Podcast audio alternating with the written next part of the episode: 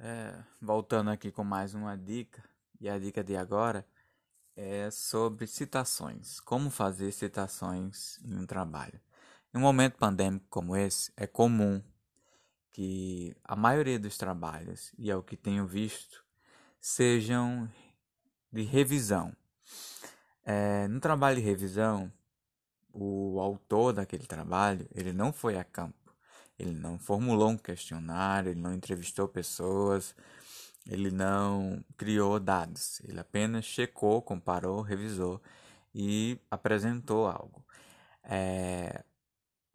O que nós não devemos esquecer é que, mesmo sendo material de revisão, é preciso ter cuidado na hora de fazê-la.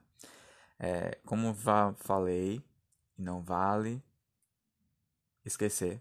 Por isso vou retornar ao ponto. É, no referencial teórico nós trabalhamos com três vias, né? Quais seriam? Uma geral, um cenário geral, um, um cenário intermediário e um, um cenário menor. É, nossas propostas elas têm que se encaixar entre um intervalo e outro, um cenário e outro, ou seja, preenchendo duas lacunas, ou entre o intermediário e o geral, ou entre o intermediário e o mais específico. Quando nós fazemos uma revisão da literatura, nós estamos entendendo que nosso trabalho vai ser basicamente usar pesquisas anteriores.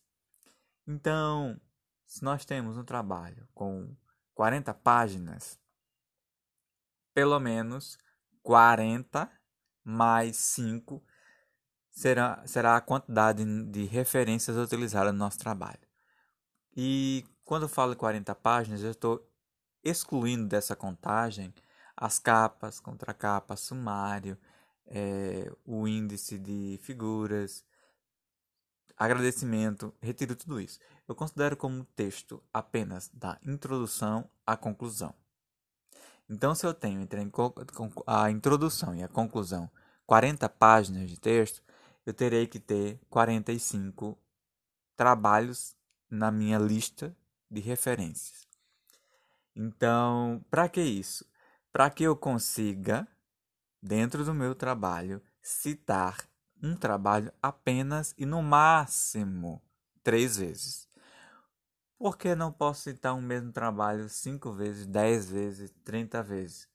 Que aí você estaria fazendo uma cópia do trabalho de outra pessoa e não produzindo uma revisão. A ideia é que você cons consiga encontrar uma contribuição, essa contribuição seja detalhada e gere um debate. Três citações. E assim nós temos, em uma página, nós podemos ter dois ou três autores sendo citados por página. Introdução, a introdução recebe citações. O referencial teórico é um campo onde vai concentrar 80% das nossas citações, dos trabalhos que nós pesquisamos. Vem a metodologia que vai poder inserir alguma coisa e os resultados bem pouco. Então, é preciso focar nisso, ter clareza. E um exemplo de como citar corretamente.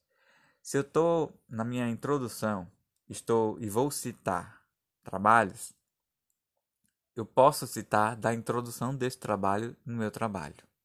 Agora, se eu estou no referencial teórico e vou fazer citação, essa citação não pode ser do referencial teórico do trabalho que eu estou citando. Não.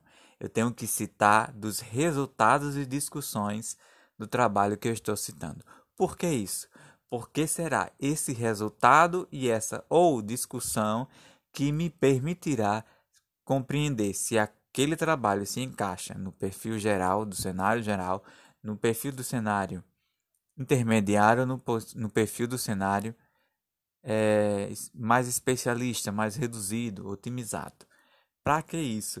Para que o meu referencial teórico se baseie em cenários. E esses cenários me permitam dizer, olha, eu cheguei ao resultado a partir disso, disso e disso. E eu compreendi quais pontos, porque eu listei quais cenários foram estudados e debatidos no meu material de revisão. Isso evita que tenhamos que fazer a revisão estrutural do referencial teórico. O referencial teórico ele costuma ser um trabalho penoso para quem não compreende qual a utilidade dele. Né? E a dica de hoje é essa para nos ajudar a estruturar corretamente nosso trabalho. Porque se ele está estruturado, alinhado e as citações aparecem na quantidade de dimensão necessária, temos um trabalho pronto. Teremos sim revisões pontuais de alguma grafia de palavra errada, acento, ação, ponto e vírgula, né, a vírgula, pausa, questões gramaticais, não acerca da estrutura ou do conteúdo em si. Porque o, os erros gramaticais, eles não têm tanta influência na aceitação ou rejeição. Agora, um erro de estrutura, sim, pode reprovar o aluno, pode reprovar o trabalho. E é isso que nós queremos evitar com nossas dicas. Mais dicas você encontra no meu livro, o Guia Prático de Como Escrever Textos Científicos. Bye, até mais.